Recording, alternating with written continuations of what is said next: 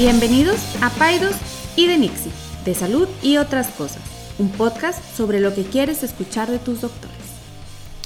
Enrique, buenos días, ¿cómo estás? Bien, bien, César, buenos días, ¿cómo amaneciste? Muy bien, gracias a Dios. Este, listos ya. Em, ¿Tú qué onda? ¿Qué novedades en tu vida? Nada, puro trabajo. Puro trabajo. Este. Ya, es que no quiero echar spoilers, pero vas a hacer un nuevo continuar con la imagen de tu Ah, práctica, ¿no? O ya a la lanzaste. va- Vamos a cambiar, no, todavía no lo hacemos. Todo Pero puedo eh, spoilear. largo. Sí, sí, puedes spoilear. Vamos a hacer un cambio de imagen. Estamos muy contentos con eso. Este, a mí me encantan todas esas cuestiones como No. visuales. ¿De veras? Sí. He cambiado de imagen como tres o cuatro veces. Me encanta, me encanta. Qué siempre- padre. Pero bueno, eso está todavía in the making. In the making. Bueno, ahí nos avisas para Claro que sí. eh, checar la página y todo. Oye, eh, te quiero hacer unas preguntas. No, em, no. pero una, una nomás. Una. ¿A qué le tienes miedo, Enrique Saldívar? Oh my god. Esa es una buena pregunta. ¿A qué le tienes miedo? Este. hmm. Híjole, pero eso, eso me digas que es- nada. No, no, no, no, no, no, no, soy súper cucón. ¿no? ¿Sí? Sí. Tengo miedo, no me tengo, no tengo miedo a morir, pero tengo miedo a morir lentamente o dolorosamente. ok. Eso sí me, me, pues me preocupa. Tengo miedo a... Siempre me ha preocupado hacer sufrir a alguien más o hacer sufrir tanto de manera consciente o a veces inadvertida. Tengo miedo a, a, a la soberbia. Eso, eso siempre me ha O sea, que preocupado. tú seas soberbio. Que yo sea soberbio, sí. Eh, esos serían mis grandes miedos. A veces me da miedo. A veces me da miedo, obviamente, la cuestión como de inseguridad. Pero no es. Yo creo que eso más bien me da como coraje y ansiedad que, que miedo, ¿no? Porque pues si te cuidas o eres preca- precavido. Yo creo que sería eso, ¿no? Una muerte lenta, sufrida. Pero pues yo tengo 50 años, entonces ya empiezas a pensar en esas cosas. Ya empiezas a pensar en el fin. Pero, pero a la, a la, a la vez, con- y, y yo soy muy mórbido, ¿eh? fíjate que, que frecuentemente pienso en eso y cómo sería mi velorio, Sí, eh, sí, y, sí. Este, ¿qué, qué música pondría. eh. Fíjate que es algo muy propio. Yo creo que de nuestra cultura mexicana, la cuestión, y me voy a salir tantito, lo de no nos da miedo hablar de la muerte, ni de cuando yo me muera, que pongan mariachi, Sí, sí, sí. ni este, que nos vamos a morir. A nosotros no nos da miedo. En otras culturas, por ejemplo, la de mi esposa, es tabú, o sea, no, no se habla, o sea, no, ¿En sí, sí, sí, no, no, no, no, no, no quiero hablar de eso porque no puedo. y- o sea, no nomás, no nomás mi esposa, o sea, en, en otras culturas yo he Sí. visto que, que- que más las anglosajonas, Sí. como que no. Y nosotros hablar de la muerte, pues nos, hasta nos gusta. Nos Sí, da sí, como sí, cierto sí, morbo, sí, ¿no? Sí, es, es ¿Verdad? mórbido, es mórbido. Este, muchas veces le he dicho a Carla, mira, esa es la canción que quiero que pongas. Cuando estás tirando el clavel hacia el... Pero eh, sí, Ok. Ok, ok. una muerte lenta sería. Una muerte lenta y dolorosa. Muy Exacto. bien. Mira, a mí que me da miedo. A mí me da, a mí me da miedo. Me da mucho miedo que le pase algo a mi familia en algún momento. Sí, o sea, eso, eso da mucho miedo. Uy, Hace no. poco tuve una experiencia así media fea, así como que de inseguridad o así, y me dio mucho miedo. Em, fíjate que a mí me da mucho miedo también eh, que un paciente sufra por mi culpa. Sí, que va, va un poquito de la mano de lo que yo había O dicho. sea, hacerle daño a un paciente por alguna cuestión mía, eso me da mucho miedo y me tiene siempre preocupado. Este. mm, Y bueno, obviamente a la cuestión, de, la cuestión de la inseguridad también sí, pues me da algo de miedo. Este. mm, Me da miedo también. Había, cuando yo estaba en la residencia, había un piso del hospital que estaba abandonado. Y siempre el, el elevador se paraba en ese piso aunque no le picaras. Dios, ya, te lo juro. basta ya. No, es, es cierto. Es cierto esto. La gente que trabajó en ese hospital me lo, no me lo va a negar. Se abría así el, el- el- el- el elevador y estaba un- así abandonado, con las luces así como que estroboscópicas así, de que no funcionaban bien. César, Bien César, hombre de ciencia, por favor, para allá antes de que. Eso me daba miedo, pero bueno. ¿Por qué, voy, por, qué- por qué te pregunto esto? Porque una de las grandes epidemias del siglo XXI es el miedo. O sea, Uy, sí, sí, sí, sí, sí, sí. vivimos constantemente en miedo. Si no es una cosa, es otra. Tú y yo vemos pacientes en el consultorio todos los días y yo te diría que una gran, un gran porcentaje de la gente que viene conmigo, y seguro que contigo también, traen miedo. Miedos, de lo que sea. O sea, a veces incluso me- me- me he puesto a pensar si pareciera que, a veces hasta pareciera que estamos buscando cosas a las cuales tenerles miedo. O sea, todo va bien, o sea, a veces, no sé, un niño, un niño que viene con todo el niño sano, todo va bien, el niño está sano, va creciendo bien, eh, todo es felicidad, pero seguimos teniendo miedo a ciertas cosas. Y, y a lo mejor situaciones en las que tú y yo diríamos, ¿por qué tienes miedo a una situación como esta? En la que eres, por ejemplo, un- un- una padre o madre joven con un niño sano, tienes trabajo, ten- y el miedo ahí está. Entonces, no sé si tengas tu comentario antes para No, no, empezar. no, no, no, me encanta. eh. O sea, haz de cuenta que has tocado algo que... O sea, yo di- hay dos cosas que mencionaría como efectos del miedo. Sí, Uno, uno que es clásico es que el miedo en el paciente habitualmente en este medio hace que esté expuesto a una mala medicina. Déjame te digo por qué. ok. Es muy típico que a mí me digan las pacientes, una paciente joven, 26 años, se casa con su sweetheart de toda la vida. Son deportistas, no tienen una sola enfermedad más que dos gripillas y a lo mejor una intoxicación. Su pregunta, eh, ah, nunca han tenido relaciones sexuales con nadie más, tienen relaciones sexuales, o sea, no tienen ningún factor de riesgo. Y, y vienen a consulta por, quiero saber si voy a ser fértil. Sí. ¿Sí me explico? Es una Sí. consulta de miedos. Sí. Y entonces yo les digo, pues nada, o sea, tengan relaciones sexuales y cuando se embarazan nos vemos aquí. Pero si caen con doctores que hacen presa a los, de, de los pacientes del miedo, Déjame, eso- te, te tomo en mil eh, eh, estudios. o sea, te hago 150 mil estudios, te meto en el, en, la- en el espiral de te voy a pedir todos los estudios. Y, y eso pasa, no, estoy hablando de un ejemplo personal de, de gente que me toca aquí, pero me ha tocado con, con pacientes que van a, a hospitales muy bonitos, los más bellos del planeta. Ajá, ah, de- de los 10 más hermosos del de los mundo. 10 más hermosos del mundo.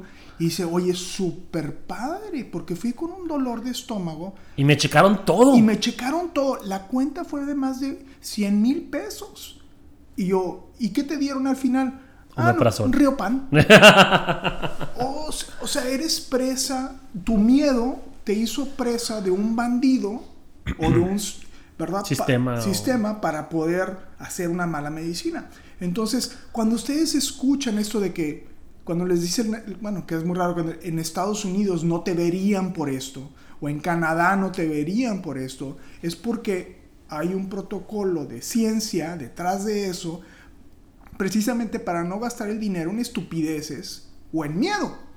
Y ese es el, ese es el punto. ¿Cuántas pruebas hacemos o cuántos eh, recursos utilizamos en pacientes que no los necesitan por un miedo? Entonces va Sí. muy de la mano Sí. de lo que dices ahorita. Fíjate que es una, una, una- un comentario muy común. Es que tengo miedo. Sí. Al coronavirus, al, a que mi hijo este, vaya, tenga algún retraso en el desarrollo, a que se tarde para hablar, a que no, sea, no ser fértil, a N mil cosas. Y la verdad es que vivimos con miedo todo el día y a veces a ver, vale la pena preguntarnos de dónde viene ese miedo. O sea, es cultural, es una cuestión a lo mejor de nuestra sociedad, de nuestra vida del siglo XXI, pero ¿por qué estamos constantemente con miedo? Y como tú dices, a lo mejor médicos, a lo mejor o otras eh, áreas eh, del, del comercio o de la vida toman estos miedos y, y- y los aprovechan. Claro. Entonces, aquí la invitación es, es, uno, saber, o sea, si realmente ese miedo está fundamentado o es nada más un miedo que se nos, una inseguridad que se nos ha ido alimentando, a lo mejor porque realmente nunca hemos estado expuestos a un problema fuerte o a una cuestión, a una cuestión de, de vida o muerte o de cuestión muy severa y pues no queremos que llegue. Entonces, como no sabemos, nunca lo hemos afrontado, afrontado no sabemos cómo afrontar esa situación y estamos con un miedo tremendo a que llegue, pero también estamos, o sea, pues a veces, a veces yo le digo a los papás que en buena onda hasta parece que queremos que algo esté mal. Sí. O sea, no hay nada mal, todo va muy bien, pero estamos constantemente buscando cómo podemos sacar para que algo esté mal. Entonces, no sé si eso eh, venga de, de- de- de inseguridades, de ansiedad que tenemos. eh, no sé qué opinas tú. Sí, to- totalmente. Pero a ver, entonces, la pre- la- ¿qué haces tú para quitar el miedo? O sea, ese yo creo que sería, bueno, a lo mejor ya me adelanté un poquito, pero Sí. ¿qué haces tú para quitar, para poner el miedo en una perspectiva real? Varias cosas. Lo primero es escuchar. O sea, escuchar de dónde viene ese miedo. Porque si a la primera de cambios, este, doctor, que traigo mucho miedo, yo empiezo, no, no, te, no, no, no, eso no, no te preocupes, no es nada, este, es normal y ya no, no son chiflazones. Como hay gente que sí hace eso. Pues ese miedo, no, se- ese miedo no se va a ir a ningún lado. Te van a decir, ok, doctor, sí, pero el miedo va a continuar. Primero es escuchar. Per- perdona que te interrumpa, y nada más porque no, no quiero que se me va a olvidar. ¿No te acuerdas cuando estábamos en la residencia que las un, un buen porcentaje de las consultas que teníamos en la madrugada era de pacientes que tenían miedo? Sí. Y es normal que, por ejemplo, un dolor que tuviste durante... Y te, le- tú le preguntas al paciente, ¿por qué vienes hasta ahorita? Sí, si llevas tres semanas. Tres semanas que... Es que en la noche se exacerba el miedo. Sí. Y entonces el paciente es, más frecuente que, es que tengo todo el día de miedo en la panza. ¿Y por qué, y por qué vienes a las 3 de la mañana? Ajá. ¿Verdad? Entonces, el miedo. Perdón, perdón que El te miedo interrumpí. No, no, sí, tiene razón. Pero bueno, primero escucharlos. Escuchar de dónde. Y tratar de identificar de dónde viene ese miedo. O sea, viene de una experiencia pasada que tuviste, que te ha marcado. Viene de, de- de un- de una incertidumbre ante alguna situación nueva, como un bebé recién nacido.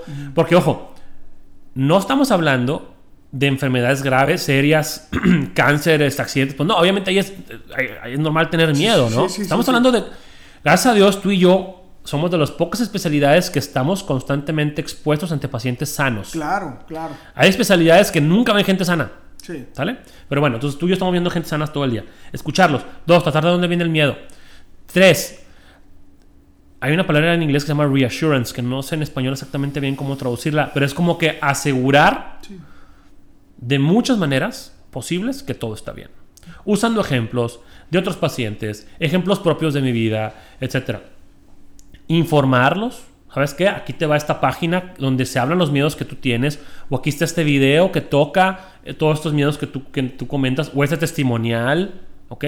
Incluso, y no está mal conectar a los pacientes entre ellos. Claro. O sea, estos, por eso estos grupos, estos grupos de, de- de- apoyo, estos, estos grupos de WhatsApp donde hay eh, grupos de lactancia o grupos de mamás primerizas, o- son tan poderosos y funcionan para muchas cosas porque ahí se da cuenta la persona que habemos mucha gente con el mismo miedo Claro.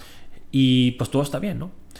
Y, y, bueno, entonces son las cosas que yo hago. ¿Por qué? Porque es algo bien, bien común que lleguen con miedo y la verdad es que yo te pudiera decir que es común también que se vayan ya sin ese miedo y el paciente agradece que te hayas tomado el tiempo para, para, para darle espacio a ese miedo que traemos. Lo difícil y, y lo complicado es que a lo mejor se acabe ese miedo, pero para que comience otro. Claro. Entonces, eso tiene mucho que ver, yo creo con, con- con nuestro, con nuestro estilo de vida, con, con nuestra manera de ver las cosas y, y- y que el miedo es parte ya de nuestro ser. Déjame te, una, algo que yo hago, y bueno, yo trato, hago mucha conciencia en tratar de, explicar, de escuchar al paciente sobre todos sus miedos, pero una de las cosas que hago yo es generar perspectiva. O sea, es muy frecuente que utilice el tema de cosas que son mucho más frecuentes, por, por ejemplo, el caso específico, o sea, si me dicen, un joven murió de 40, y- menor de 45 años, si digo accidente vehicular, lo más probable es que le pegue. Así es. ¿Sí me explico? Sí. Ok, entonces yo les digo, ¿cuántas veces te subes al coche? No te pones el cinturón de seguridad, estás es- cambiando, viendo tu celular y, y no te acuerdas que es más factible morir en un accidente vehicular en Monterrey que morir de cáncer. ¿Sí, me- sí me explico? Sí, Entonces, sí. cuando, esa cuando tú ves esa perspectiva y dices, me estoy preocupando por algo que realmente es infrecuente, bueno, a lo mejor puede salir hasta contraproducente porque ahora se va a preocupar de otra cosa, pero, pero, pero a veces esas pers- perspectivas, me pasa un ejemplo puntual. Tengo miedo a tomar pastillas anticonceptivas porque leí que me causa trombosis, que me causan coágulos en las piernas. Ok, sí, sí es cierto, aumenta al doble tu riesgo, pero el estar embarazada lo aumenta 300 veces más. Sí. Ah, bueno. Perspectiva. Todo depende con el, Todo- el que está con que se mire. ¿Sabes otra cosa que a mí, no, a lo mejor no es parte del tema, pero ¿sabes otra cosa que genera el miedo y que lo leí hace poco y, y que había puesto inclusive una foto? Es que el miedo es la gasolina para el odio. O sea, y, y lo ves en la política. O sea, ves cómo, cómo personas a las cuales se les incita a tener miedo, lo vi, lo, lo- cuando fuimos a Israel. ¿te acuerdas lo que vimos el Museo del Holocausto ese tan hermoso? Bueno, hermoso, me Sí, refiero sí, tan a, a fuerte. Es para que los judíos fueran asesinados por los alemanes, se les hizo sistemáticamente pensar que eran unas bestias. Los deshumanizaron y les hicieron sentir miedo. O sea, miedos inclusive este, Irracionales. irracionales, ¿no? Como son, son el diablo, me van a robar mi alma, mi pensa, están leyendo mi pensamiento, ¿no? Y esto en la política es un recurso muy utilizado. Muy poderoso. Muy Mira, yo, yo no me gusta hablar de política en, en casi ningún, pero es es el miedo, por ejemplo, vamos a suponer que AMLO es muy malo, lo, cual, mira, particularmente yo creo que todos los políticos son unos bobos, ¿no? Por mencionarlo así ligerito. Vamos a suponer que AMLO es de los peores que hemos tenido. El miedo que le ha generado a la gente de un estatus socioeconómico medio, medio alto, ha hecho que hagan tonterías. Sí. O sea, hay gente que está buscando nacionalidades en otros países porque no vaya a ser que vaya a haber una revolución. Venezuela aquí. Y así como, como si como si en España te dijeran, ah, sí, véngase mi hijito para acá. este, no has pagado impuestos toda tu vida, pero aquí puedes venir a hacer... a-". Entonces, o sea, el miedo, el miedo a esta es, hace que la gente odie. Y es, y es terrible, ¿no? Y, y- y- y buscar las coincidencias sería más bien lo, el- lo contrario al miedo, ¿no? Y fíjate que vivir con miedo, tienes razón, a- a- a- a- incita a las personas a hacer cosas raras que a lo mejor no hubieras hecho en un estado de que no estuvieras con miedo. Pero también te afecta físicamente en tu salud. Claro. O sea, el hecho de todo el tiempo estar estresado y con miedo de cosas que ahí están y que no se van a ir a ningún lado, o de cosas que no puedes modificar, em, cobra una factura importante en tu salud. O sea, primero, por ejemplo, el, el miedo tiene tres etapas en el, cuerpo, en el cuerpo. Primero, la alarma. O sea, por ejemplo, algo agudo, que ahorita salgan con una pistola. Ay, Sí. canijo, pues me alarmo, Sí. sobresalto, trato de correr, ¿me explico? Pero si esto o sea, este miedo es justificado, ¿verdad? Alguien con una pistola me va a matar, eh, corro rápido, alarma, se prenden los, los sistemas de alarma de mi cuerpo, la, la adrenalina, el cortisol. Después de un tiempo, cuando este miedo es crónico y está viviendo todo el tiempo con miedo, estos mecanismos de alarma nos hacemos resistentes a ellos. Entonces, esas hormonas del estrés, de la alarma, están prendidas constantemente y ya no tengo el efecto del sobresalto, ya no tengo el efecto de me voy a echar a correr y aunque nunca corra, voy a correr rápido. Ajá. Y pasa ahora todo el otro, al otro efecto de la ansiedad, eh, la cuestión de la, de la paranoia, la cuestión de, de- de- no tener este, em, pues una tranquilidad, etc. Y luego, la última etapa es la, le llaman los americanos exhaustion, o sea, el estar, ex- Exhausto. exa- estar exhausto. O sea, ya, o sea, ya pasa una etapa en la cual ya la- el cuerpo ya no puede tomar tan- el- ese, ese miedo crónico, te cansas y ya pues, pues vienen cuestiones de depresión o cuestiones ya, ya patológicas, ¿no? Yo, yo- tú sabes esto es un tema que hemos tocado y a mí me gusta tocarlo y ser muy abierto en esto porque nos permite desmitificar estas cuestiones. Yo ya lo he dicho varias veces que soy ansioso. Yo soy un junkie de miedo. o sea, soy un, o sea, es I thrive on that, o sea, me, me encanta el miedo, ¿no? O sea, el agua. Y una de las cosas que me ha ayudado como a racionalizar esto es es la gran mayoría de mis miedos o preocupaciones nunca han sucedido. Así ¿Me es. O sea, nunca, nunca, nunca, nunca han sucedido. Y cosas que dramáticamente han cambiado mi vida no fueron planeadas. Entonces, otra vez un recordatorio, ¿no? A esta soberbia de pensar que nosotros controlamos nuestras vidas. Pues haces planes y te endeudas y... Pero realmente este, estamos a la deriva, ¿no? Y, bueno, tú, tú sabes que yo no soy una persona también religiosa, pero es, es, no puedo evitar meditar o llegar a la conclusión de que hay algo más que controlar la vida, ¿no? O sea, hay algo, un elemento que está fuera de nosotros, ¿no? O sea, fuera de, fuera de mí. Y, y esto se me hace muy interesante porque, porque otra vez te quita la soberbia, te quita la soberbia de pensar que tú controlas las cosas y, y no necesariamente eso es cierto. ¿no? Y tampoco se trata de una cuestión de, bueno, ya no puedo controlar nada, me voy a echar al suelo, ya no voy a hacer Sí, nada no, por no, mi vida. no, no, no. No, pero, o sea, hay cuestiones a las cuales les puedes de- dedicar tiempo, esfuerzo, trabajo a mejorarlas, a, a- a- a hacer que es una cuestión diferente en tu vida. Y hay otras que es imposible hacer nada al respecto más que estar tranquilos y saber que, pues bueno, y si hay estadísticas, y sí, puede ahorita este, venir una cuestión de, no sé, una, un meteorito y caerme en la cabeza, pero pues bueno, es algo bien Yo- infrecuente, ¿no? Yo, yo creo que el mensaje sería no planear con miedo o no tomar acciones con miedo, ¿no? O sea, es, oye, digo, no sé cuándo vayamos a poner este podcast, igual ya todos estamos muertos, este, y se murió, todos nos morimos. Pero, por ejemplo, hay más muertes de influenza que coronavirus. Ese es un claro ejemplo. Y, y no te vacunaste. Sí. Entonces, o sea, es... El, el- el- el miedo nos hace tomar acciones que no necesariamente tienen lógica, que no necesariamente van a ser costo-eficiencia, este, son decisiones mal planteadas, o sea, es, no estás pensando bien, ¿no? Y a lo mejor, como dices tú, e- es- está regido, nuestros planes están por el, este fight or flight, o. ¿cómo se dice en español? Este, Es eh, de, eh, reflejo de huida o pelea, ¿no? Pelea o huida. Enfrentamiento. Sí, pero que sabes que yo lo- hace tiempo estaba leyendo que, que casi siempre decimos esto de huida o pelea, pero que realmente el primer paso de eso es la parálisis. Ok. O sea, cuando un mamífero es asustado, tiene unos minutos de Segundos, de- ¿no? o- sí, perdón, segundos de parálisis y luego ya le ya, Ya corre. o se pelea, ¿no? Sí. Lo que sea. Muy bien. Ok, pues bueno, aquí, aquí la invitación es a que tratar de, de detectar cuáles son estos miedos crónicos, no los miedos de que miedo a morir, no, no, miedos crónicos que tenemos.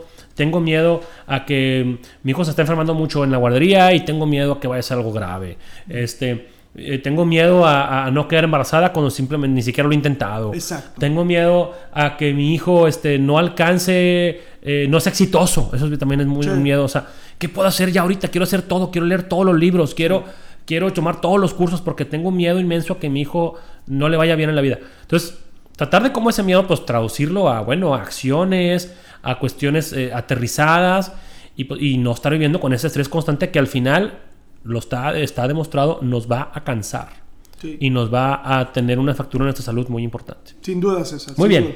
Muy bien. Nos vemos la próxima semana, este, sin miedo ya, todos. miedo. Este, las redes sociales en Instagram son arroba dr es, es Aldívar, arroba pediatra guion bajo César César Lucio. Platíquenos, ¿ustedes a qué le tienen miedo? O sea, ¿viven con un miedo crónico en su vida para sus familias? Eh, y ojo, y ya por último, hay casos en los cuales es tanto el miedo que ocupamos ayuda profesional Claro. que ocupamos ir con un psiquiatra, con un psicólogo, porque ya estos mecanismos que hemos platicado no son suficientes. Ya están vencidos, están Sí, exhaustos. Exactamente. Entonces, bueno, nos vemos la próxima semana y gracias a todos. Gracias a todos, César. Bye. Ninguna opinión o consejo de nuestros anfitriones o invitados sustituye la valoración médica o representa a nuestra institución universitaria o de salud. Declaramos que no tenemos conflictos de interés. Hasta la próxima.